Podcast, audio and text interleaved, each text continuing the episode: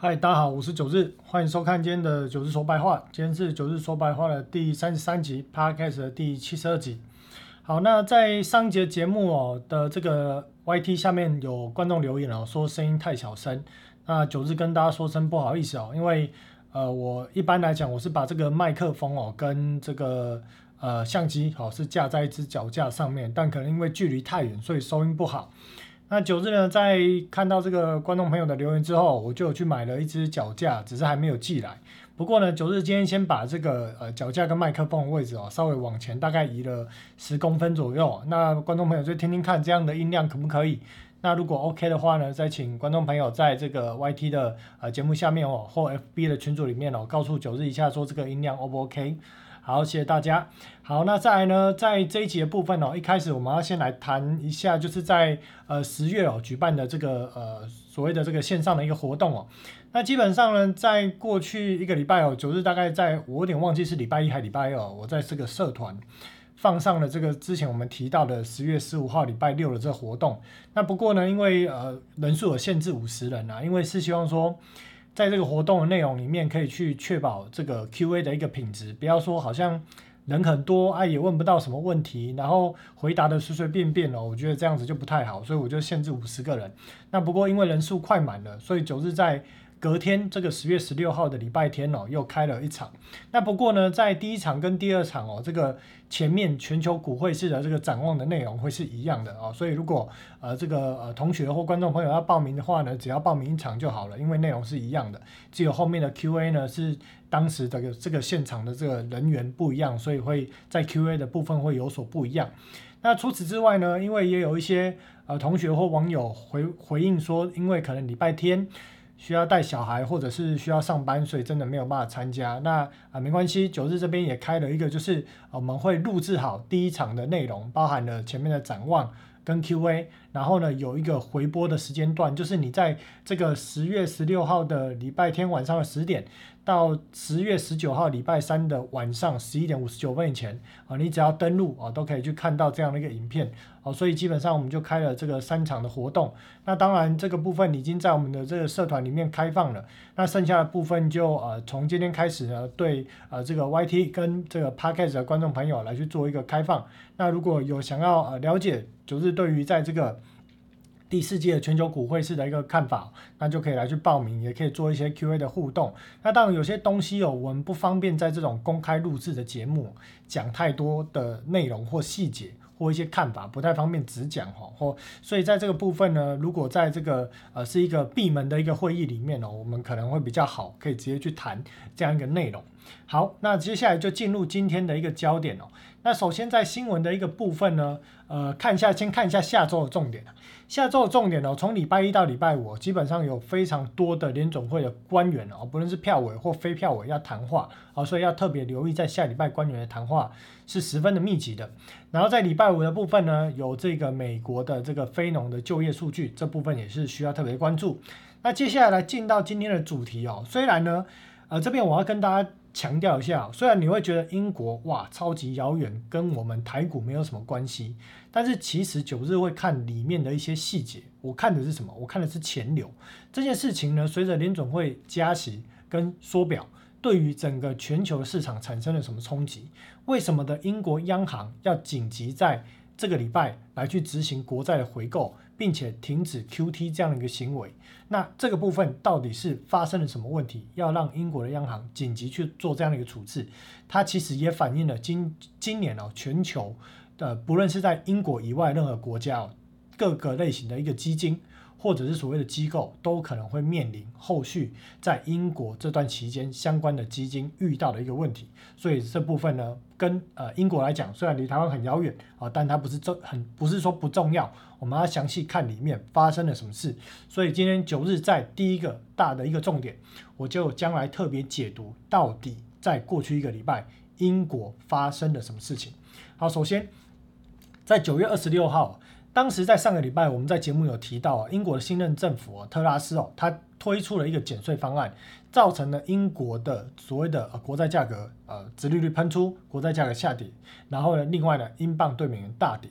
那在礼拜一的消息呢，就呃有一些机构去做统计啦，就发现说英国的这个外汇储备哦，只有一千零八十亿，对比日本有呃。一一点一兆多的美金哦，对比台湾有五千多亿的外汇存底来讲，其实少的可怜。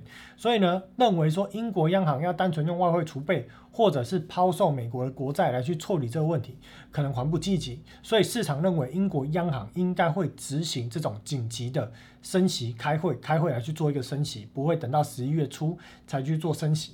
所以呢，后来在这个九月二十六号呢新闻啊，刚刚我们看到也是九十九月二十六号同一天礼拜一。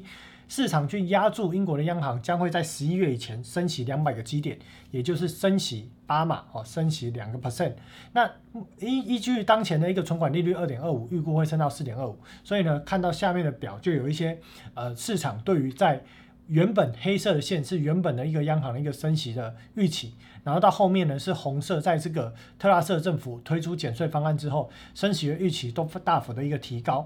那在这个后续的一个状况之下呢，九月二十七号，英国的政府哦长期的借贷成本，就是所谓的长期公债殖利率飙升到了百分之五。为什么呢？发生什么事情？因为投资者大幅的抛售这些债券，以应应未来央行可能会执行升息这样一个行为。那这个部分呢？导致了货币市场压住英国的央行，到隔年的五月将会再升四个 percent，可能会从现在的二点二五升到百分之六点二五，也造成了国债价格的大跌，殖利率的大涨。而英国的五年跟三十年国债的基差哦，也扩大到了一九九七年以来的这样的一个幅度，这表明投资者担心财政跟货币政策。过度宽松可能会造成这个通膨通膨有所失控，所以我们看到这张表，看到左边的部分是英国三十年期国债的殖利率，短短的几天内呢，从二点多趴喷到百分之五，这个表示国债价格瞬间产生大跌。我们要去想一件事情哦，美国的十年期公债殖利率或三十年期公债殖利率从百分之二升到百分之四，花了多久的时间？结果，英国的国债短短没有一两个礼拜，整个国债殖利率喷出，国债价格暴跌哦，所以呢，这其实会产生一些问题。那讲到这里，大家会想说，一些问题到底是什么问题？等一下我们就会提到到底发生了什么问题。好，再来我们看右侧的表，它是英国三十年减五年期国债的基差哦，也几乎是达到了当时一九九七年、九八年创下的这样的一个啊基差幅度非常大的一个水准哦，所以显示整个英国因为这样的一个财政政策推出来之后，导致英国的国债殖利率还有英镑价格产生剧烈的波动。那九月二十八号，九月二十八号是礼拜几呢？九月二十八号是礼拜三。礼拜三呢，英格兰央行出手，就是英国央行出手了，出手执行什么？执行国债的回购。而英国的央行出手，主要是因为这边写到了养老基金被迫抛售而引发的市场崩盘之后，英国三十年期债券创下有史以来的最大涨幅。在英国央行将表示从十月十四号以前无限量的购买长期债券，并推迟其量化紧缩的计划之下。该收益率才开始回落啊，才还会回落到百分之三点九三的一这个数值。那大家就想说奇怪了，英国的债券大跌，跟这些养老基金，哎，养老基金不就是买债？你买好好的，大跌大跌跟你什么关系？你持有到到期日就好啦。所以这才是问题的所在。我们接下来继续看下去。首先呢，我们看到这个债券价格大跌之后，当然国债殖率就喷出嘛。喷出这边就提到一件事情哦，提到说。养老基金哦，经常使用杠杆来为未来数十年的负债提供资金。当随着市场开始下跌的时候，不得不去贴哦，去提供更多的抵押品哦，或者是保证金。这概念很像什么？很像我们在台股买股票开融资，结果遇到股票暴跌，你要去补保证金，或你要砍仓，是这样一样的一个概念。所以呢，英国央行为了要处理养老基金可能大幅。呃，面临保证金不足，要大量的抛售国债，可能又造成国债的价格大跌的这种状况之下，英国央行在礼拜三的晚上，哦，台湾时间的晚上启动了计划，购买了超过十亿英镑或呃的二十年或更长到期的证券，去压住了国债殖利率的一个飙升。而熟悉这个政策制定人表示，哦，他提到说，呃，在周三下午提出的抵押品赎回，刚提到的。养老基金抵押品的赎回可能会引发英国国债的进一步崩盘。那这位不不愿意透露名字的人士表示说，这几天呢，过去这几天，哦，在这个英国政府推出这件事情这个回购计划之前，投资银行跟基金经理人都一再的警告英国央行，抵押品的要求可能会造成强制抛售而推高英国国债值利率的一个局面。那除此之外呢，这边提到了这些对冲基金到底怎么玩的？好，这个很重要，一定要记得仔细听。呃，养老基金为了运呃为这个运行数十亿的这个基金哦，经理人他们面临需要采取的一些策略的一些抵押品，这些策略指的是说让他们接触，让他们在接触长期资产，以帮助匹配可以延长数十年的债务，也就是他们开杠杆去做这个国债的一个购买，可以。透过买更多的国债创造出收益。那当国英国的债券价格暴跌的时候，这些负债驱动投资，这个负债驱动投资的英文简写叫做 LDI，负债驱动投资的基金在收到追缴保证金通知之后，就要被迫提供更多的抵押品或担保品。那这个部分呢？在这些呃电话威胁到这个见面债券这边指的是英国债券啊，这是翻译的这个文字哦。英国债券市场推入螺旋式的下跌之后，英国央行在周三紧急介入。那刚提到了英国央行这些最近已经被警告，我们刚提到这边就不念了。好，那再往下看，往下看什么？根据 LDI 哦，刚这种所谓的啊，这策略叫做什么呢？我们刚提到了叫做负债驱动投资的这种基金的策略。在过去数十年的一个规模当中哦，这种策略型的基金哦，爆炸式的成长。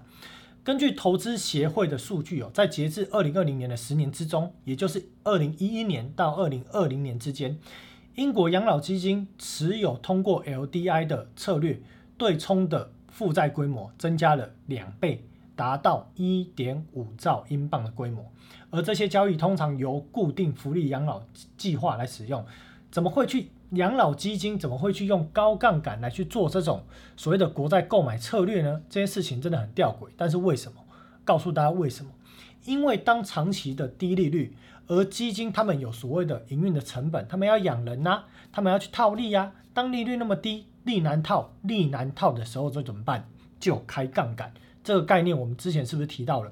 美国最大的回购市场是一样的玩法，而里面谁玩的最凶？对冲型基金玩的最凶，所以你不要以为只有对冲型基金或者其他共同基金各类型的基金哦，可能局部在美国部分才有开杠杆，不是。我们发现其实到处一大堆的基金，为了因应过去十年来如此低迷的利率，低利率意味着低套利空间，你必须要开杠杆，你才有办法创造这种所谓的啊债券的利差的套利。所以在这样状况之下呢，他们被迫开了杠杆。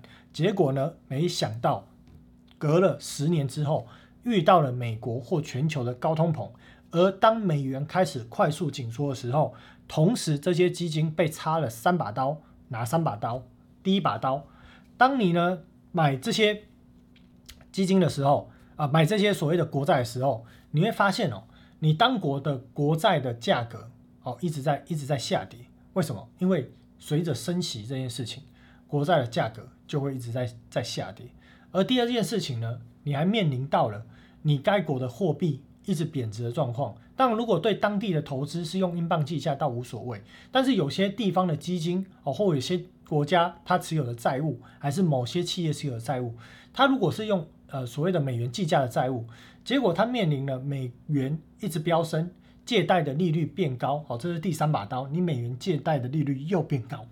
同一时间呢，你该国的货币又一直贬值，哦，这是第二把刀哦。刚在重申一遍，拿三把刀，第一第一把刀，好，我整理一下，第一把刀，你遇到你美元借贷的成本飙升，这是一把第一把刀。第二把刀，你遇到了你该国的货币对美元的贬值，意味着你美元的债务更贵。第三把刀，你持有的各类型的债券或者是股票，各类型的资产价格一直在下跌。所以呢，今年很多的基金跟机构同时头上插了三把刀哦，这三把刀插下去，头非常的痛。为什么？九日一再提到了，今年的全球债券，从国债到各类型的债券的跌幅是创过去二十一二十年以来最大的幅度。而除此之外，我们刚是不是有提到了一件事情？这种里面呢，它有很多的一些呃模型去。计算说啊，你这个部位你可以开多少的杠杆？根据历史的回测，在这样的杠杆倍数的状况之下，是安全的。但是呢，这篇文章哦提到了一个重点，这边写到说，啊有一个养老基金的咨询主管表示，LDI 的抵押缓冲的部分设置啊，缓冲部分的设置是使用了历史数据来建立模型，该模型基于英国债券价格变动的可能概率哦，所以呢，当遇到这种英国债券值利率突然的飙升，它冲破了模型设定的抵押缓冲的极限。所以，当这件事情的发生，意味着我们最常听到的一句话叫做“系统性风险”。系统性风险它就此发生，而这件事情你要去思考哦，全球有多少各类型的基金跟机构，它是用历史的回测去建构模型，认为他在这样的一个模型交易策略的状况之下，他要去怎么做？做多少的风险敞口，开多少的杠杆倍数是安全的，他会想尽办法压低风险，并且把当下压低风险可放大的利润最大化。而当你遇到百年一遇吗？不是，不用百年一遇，二十年一遇的债券价格的下跌，而且从年初很妖兽的跌到现在九月底还在跌，并且你可以高概率的判断。未来第四季随随着各国央行继续的升息，这些债会继续跌，而这些所谓的用模型去执行交易策略的基金机构，未来在今年的第四季会遇到更多更多的麻烦。所以为什么九日在今天的文章这标题写说，英国这一次国债遇到的问题，它只是全球很多基金机构。遇到的缩影之一，他只是被开了第一枪，很衰啊！第一个被拖出来打的，后面还有更多的基金跟机构要面临后续现在的债券继续跌，股票市场继续破底的问题，而这些问题随着时间的加剧，一个月一个月过去，只会越来越越严重哦，所以呢，最后一定会产生一种加速下跌的状况。至于这是什么时候，九日呢没有办法在节目公开明讲，不好意思。好，再来。呃，养老基金一直在要求基金经理人赎回股票、债券以及英国开放式的房地产基金的持股，叭叭叭，以维持其 LDI 的部位。意思是说，如果你没有办法处理你持有的这些债的债券的下跌或反之殖利率飙升的问题，你只好干什么事情？你只好去砍各种阿萨布鲁其他的高风险的债券、股票或者任何的持股。砍掉你才能够去补这个维持率，补你的保证金，所以这就叫什么？这就是九日讲的多杀多的道理。所以当你看到英国的这这件事情，这则新闻，它不是只是一则新闻，你要去了解背后到底发生什么事情，而这件事情是怎么触发的，而只有这个地方触发吗？还是其他地方也会触发这个问题？好，这个才叫做所谓的做。总经研究做资金流研究，哦，这个部分呢，是我希望呃愿意哦一直收看九日啊听众或观众的朋友的您哦，希望你可以去多思考这件事情。这对于你在判断整个全球呃局势的变化，或当你看到各类型的新闻，你看久了之后，你当你有那个逻辑架构，你才有办法整合。不然每一个新闻都是一件新闻，你没有办法吸收，你最后就会觉得。好像都是杂讯，这样对你来讲是没有任何的帮助。好，再来我们继续往下看。那更进一步的呢，养老基金呢，它可以使用利率交换，哦，或者我们可以称利率调起。那这利率交换是指说，呃，指在性平等不同的筹资者缔约交换相同期限、相同金额债务之利息流量，以共同节省这个债息，降低融资成本的规避利率风险。啊，反正基本上它就是做这个利率的对赌，只要利率没有太大的呃。原本它的设定没有太大的差异，那基本上它是安全的，它可以去执行这个开杠杆。结果天晓得遇到英国呃特拉斯推出这个减税的政策，在已经是所谓的呃这个很惨烈的高通膨的状况之下，后续因为这个政策的推出，造成英国的国债价格瞬间的大的大跌，反之殖利率快速的飙涨。所以呢，这个利率交换的策略呢，在这样的一个状况之下，它也失效了。失去了这个避险、这个保护的这个策略，因为突破它的一个可承受的一个极限。而根据调查，英国养老机关呃，英国养养老金机关机构在一九年进行调查说，在英国前六百家的养老基金哦，这种管理资产是多少呢？是零点七兆英镑之中，有百分之六六十二 percent 的养老基金。通过利率掉期或我们称利率交换进行杠杆投资。利率掉期的规模占所有杠杆投资的百分之四十三 percent，允许最大的杠杆水平是多少呢？一倍到七倍。好，所以呢，连搞个买个债券都可以搞成这么大的一个杠杆。那虽然风险极高哦，LDI 的策略在英国国债的一个收益率下降的日子里面哦，能帮助英国养老金迅速的扩张。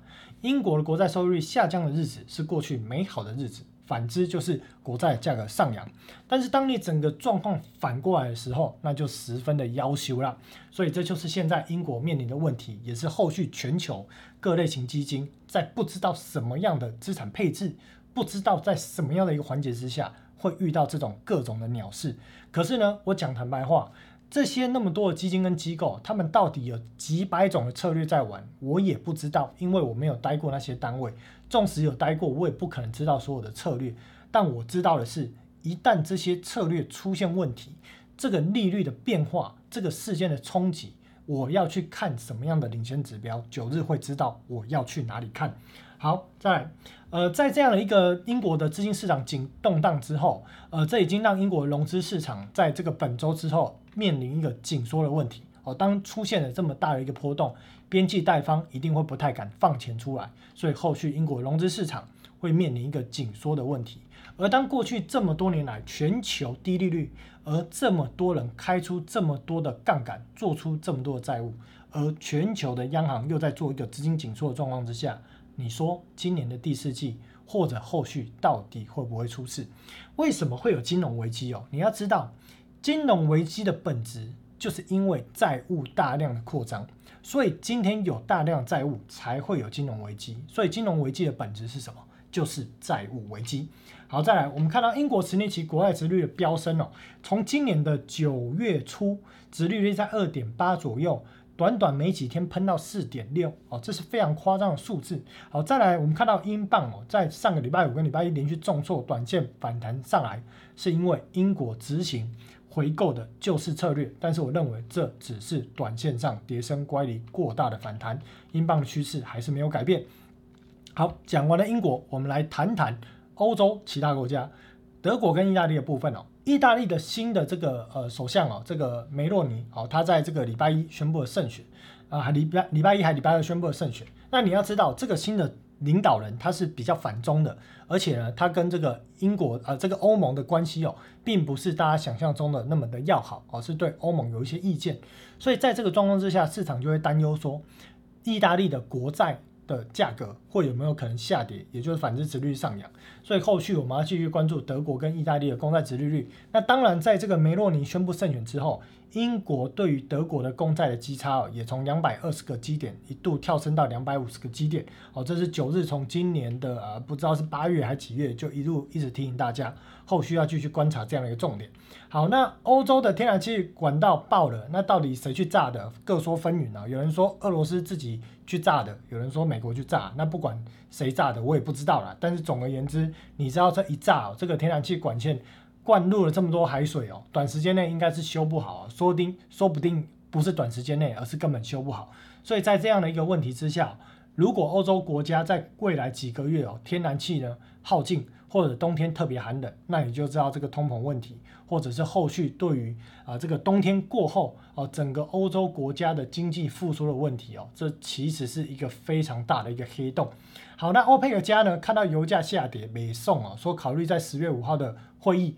来决定十一月产量。那目前市场是有传出说要每天减少一百万桶还是五十万桶都有讲啊。但是如果真的减产啊，这对于油价短线上当然会有一个止跌的一个动能。但是止跌也意味着市场会担忧，如果油价一直维持在高档啊，止跌倒还好，如果还上涨，那市场就会担忧说这样的一个油价有没有可能又推动通膨的冲击。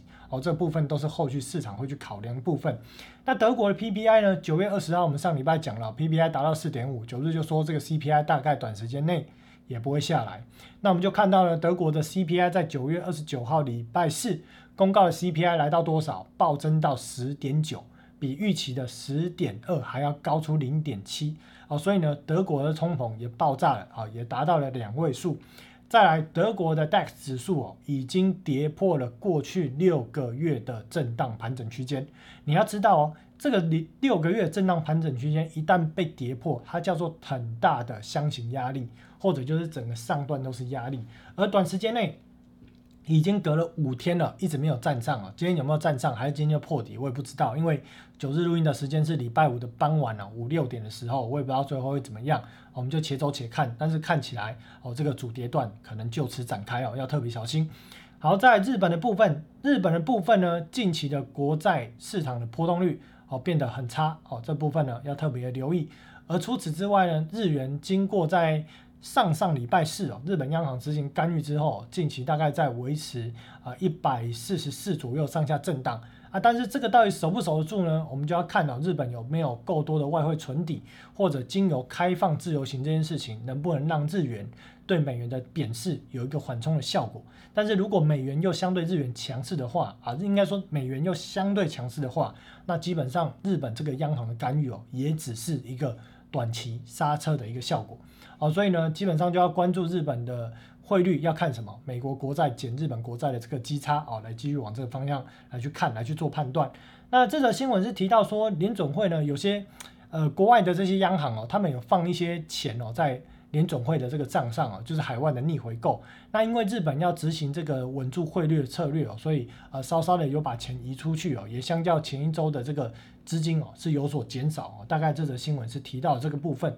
好，再来谈谈美国。呃，在九月二十七号呢，这个呃联邦公开市场委员会的票委哦，呃波士顿联准呃联储银行的总裁柯林斯，他有提到说，联总会要实现价格稳定，就要放慢就业成长速度，同时在一定程度上提高失业率。他支持需进一步货币紧缩的政策，以抑制通货膨胀。好，所以呢，九日一开始就讲了，我说下个礼拜啊，一大堆联总会的官员出来讲话。那你觉得讲会讲的太好吗？啊，如果老是出来讲这种恐吓性的言语，还是比较鹰派的言语啊，那我觉得对于这市场好不容易撑在底部啊，当然以这个道琼跟标普五百指数已经破了啊，只剩下纳斯达克没破前低。那如果这样一直出来频频放音，能撑得住吗？哦，那我认为这个风险是蛮高的，就请各位投资朋友，如果你是做多的，你可能要自己小心一点。好，再来，呃，九月二十八号呢，标普啊。标准普尔风险评价指数 P 呃 RPAR 哦，这个代码 RPAR 这一支基金出现了连续最长十一天的下跌趋势。那这个基金呢，九日不会很无聊，告诉你说啊，有一个基金跌很多，有一个基金怎么了？我不是吃饱太闲哦，这里面一定有重点要看哦。这支基金它是什么？它是对于追求最大跨资产类别多元化的风险评价策略基金。风险评价策略基金意味着它会去趋避波动率，追逐波动率相对低的资产作为 parking。但是反过来的概念是什么？我告诉大家，当你原本评价哦，或者说波动不大的资产价格出现资产价格大幅波动的时候，意味着。风险评价型基金将会执行抛售，哦，所以呢，这是一个正向循环跟反向循环关系。所以，当我们看到这类型的连风险评价型的 ETF 都可以从二零二一年的十一月的高点跌了百分之三十二以上，那你就知道。全球各类型什么有的没的资产，今年全部都在跌，所以在这样的状况之下，我们刚提到了啊，这个英国啊，它有这个所谓的呃负债什么类型的一个基金的一个策略。那风险评价型基金如果随着市场各类型的资产啊，股票也跌，同时债券也跌，黄金也在跌哦，还各种类型的债券都在跌的状况之下，那你要小心哦。后续可能除了这风险评价型的基金，有没有可能其他基金？因为突破它的模型的这个保护的一个策略啊，它可能要开始执行去化杠杆行为，这都是在今年的第四季开始哦，市场特别高风险存在的地方。好，那我们就看到这走势啦，从二零一二一年的这个年底哦，到现在已经跌幅超过百分之三十二哦，这个跌势是非常的迅猛的。好，除此之外呢，在呃，我们之前在九月呃上个礼拜节目就有提到说，像是这种二十年期以上的国债哦，ETF 代码是 TLT 的这档这档基金哦，它也从二零二零年的八月峰值跌了三十八趴，那单以今年来呢，也已经下跌了百分之二十九左右啊，所以你连买美国长期国债的基金哦，都可以赔快百分之三十啊，你就知道今年的债券市场有多么的惨烈。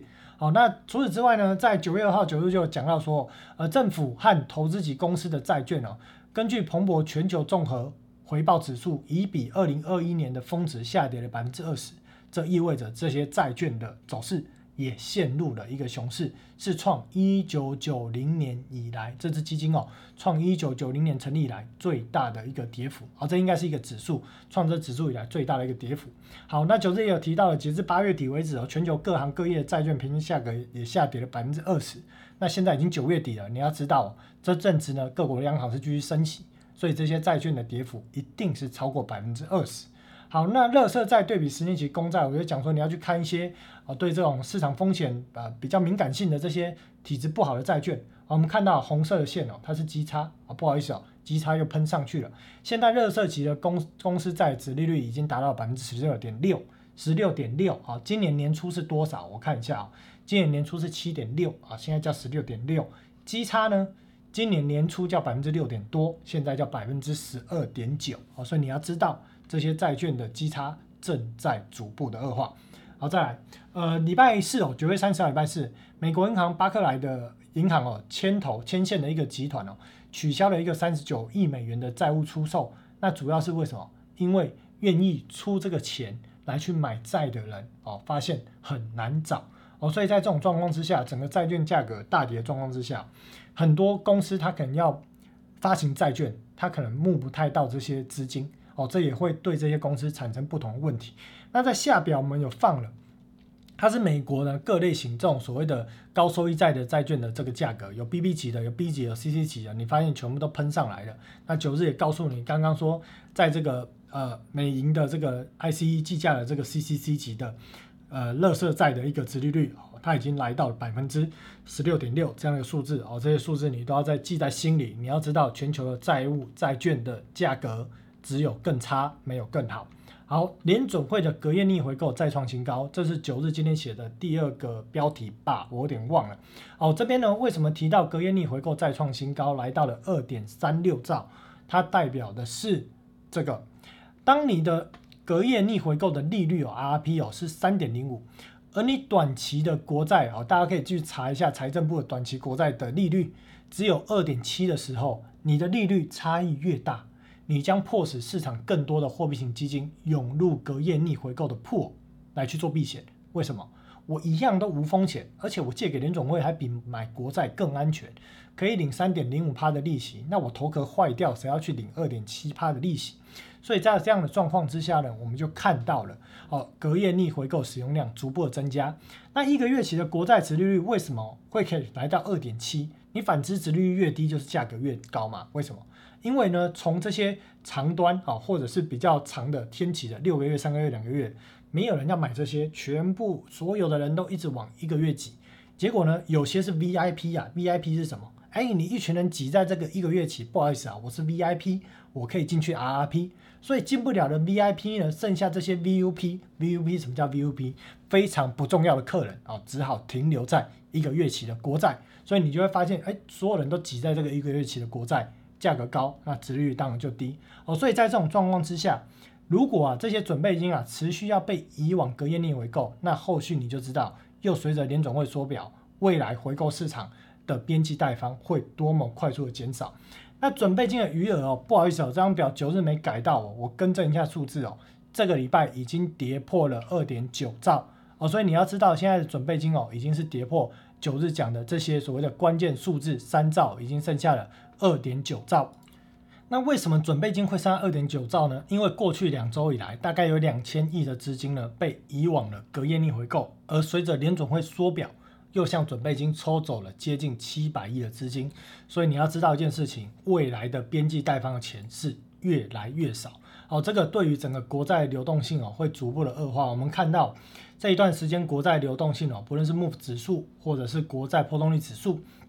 都已经来到了接近二零二零年三月的峰值哦，这代表是为什么当时这样的一个峰值创造了美股四次熔断，结果现在还没有呢？差异在哪里？速度。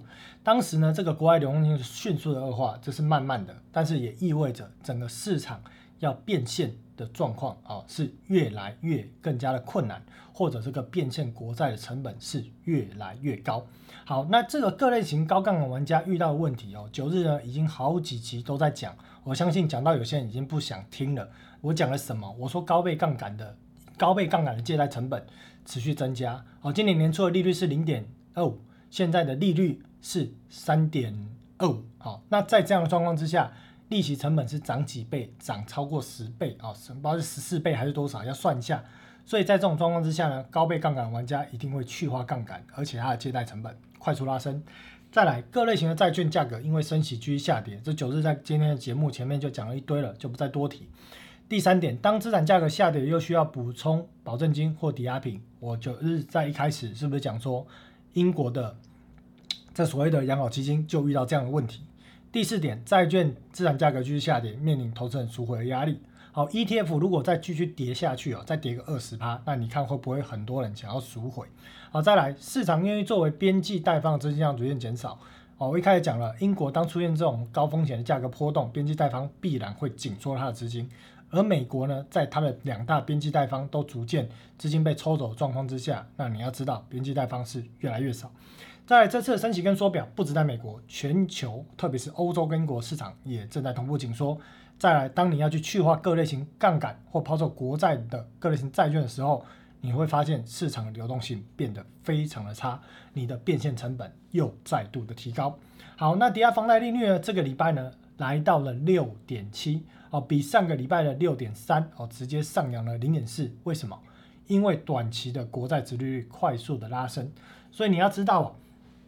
今年年初，美国人买房子，他去借三十年期抵押房贷利率才三趴，现在告诉你要六点七趴，不到九个月啊，九个多月涨了一点多倍，所以你可想而知，如果当维持这种高利率，而又面临高通膨，美国的实质薪资在下滑，美国的民众的的这个储蓄占可支配所得剩百分之五，而美国人持有的股票又妖瘦的继续下跌。请问到底有谁去买房子？所以你会知道，美国民众哦，美国未来的房地产市场大概在六个月内都不会变好。再来，NFT 的一个交易量啊，对我要特别提到，上个月的这个新屋哦，它的销售量是增加了，但是因为是前阵子的抵押房贷利率下来，所以这只是一个短暂的一个数字。在 NFT，哎，有没有还有人记得 NFT 这是什么吗？NFT 的交易量呢，较一个月的峰值下跌百分之九十七。九日讲这个新闻要干嘛？哦，我只是想打点 NFT 啦，特别再告诉大家一下，当九日画那张表，整个资产在去化的时候，你自己在刺激市场，自己加上一个所谓的虚拟货币那一块呢，是今年当资产在去化的时候，第一开始首当其冲的第一块。所以 NFT 的交易量较一月份的峰值下跌了百分之九十七。再来 Meta，记得吗？从去年年底到今年年初哦。这间公司呢，FB Meta 这间公司哦，它的执行长主博客整天都在炒元宇宙的这题材。当时连台湾哦，到处都在讲元宇宙。说实在的，九日是嗤之以鼻。为什么？你有看过一级玩家吗？一级玩家电影告诉你，人不要活在虚拟的世界里。呃，九日为什么会？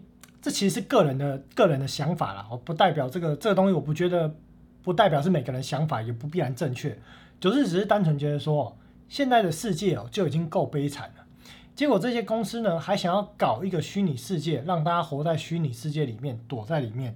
但是实际上你要执行这个虚拟世界的运作，你就必须要去赚更多的钱，买更多的产品，去执行你虚拟世界里面的花费。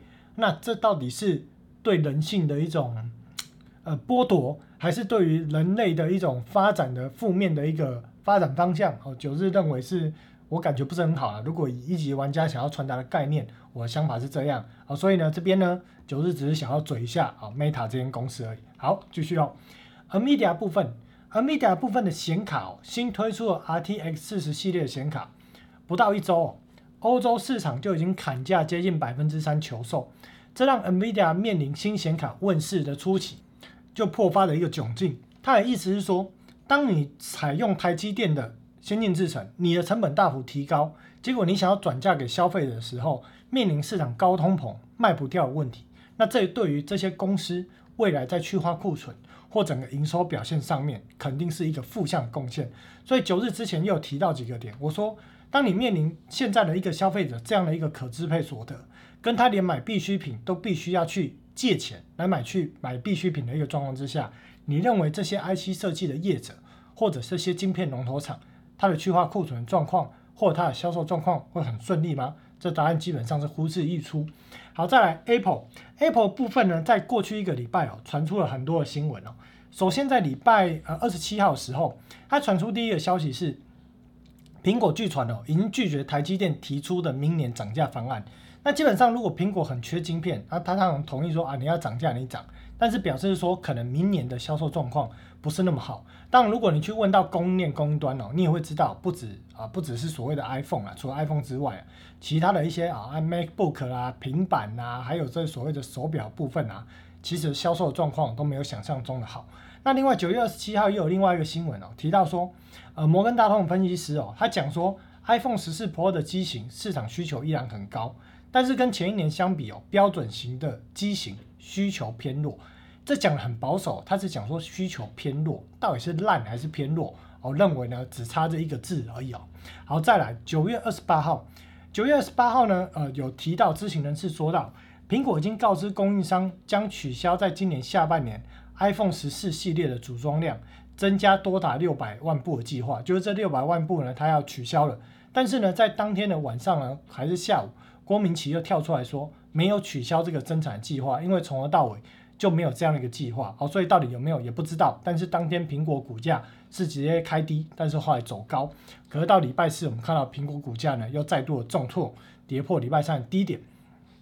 而在九月二十九号，二十九号是礼拜四啊，礼拜四呢，在有一则新闻，他写到说，在大陆的天猫平台，iPhone 十四的累计销售量比 iPhone 十三的预售同一时间下滑了百分之六 percent，而销售额是增加的。可是如果单以分版本量来看哦，标准型的销售量年比下降百分之七十一，Pro 的系列的销售量年增百分之三十八哦。所以如果大陆它的市场具有这种所谓的规模性，那会不会这样的一个销售量可能就是反映今年全球大致苹果 iPhone 十四的销售状况呢？这部分我认为这样的一个数据是具有参考性。好，再来苹果的股价，我就跟大家讲说，这已经做了三个头啊，那你不用等到什么 iPhone 十四卖的不好的新闻出来哦，这股价大概就准备破底哦，所以你看到过去一段苹果的走势哦，九日常常都会去讲一些哦，市场压根没有在提的东西，可是呢，不到一两个月内它都会实现，为什么？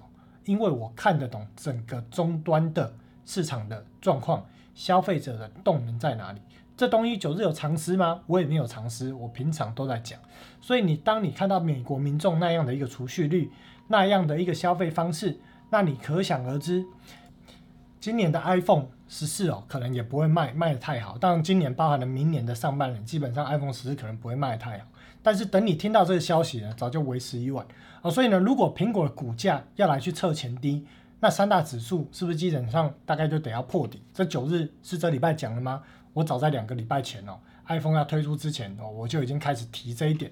好，那再来呢，在部分呢，现在联总会升息预期哦，十一月份是三码，十二月份呢是两码，二月份是一码，几率是最高哦。这部分呢，我就不再多特别去详细讲里面的内容。那根据联总会利率点阵图，上礼拜我们也讲过了，到今年年底为止呢，预估会升到四点二五到四点五，明年大概会升到四点五到四点七五，或者是接近百分之五这样的一个数字。那根据彭博的这 CPI 的预估模型哦，也是因为这样的一个预估模型，或者是未来美国的 CPI 发展方向，所以才需要让联总会去加速升息的一个动作。那当然也跟九日有讲到了说，这是台面上的话啦，但台面上的话其实。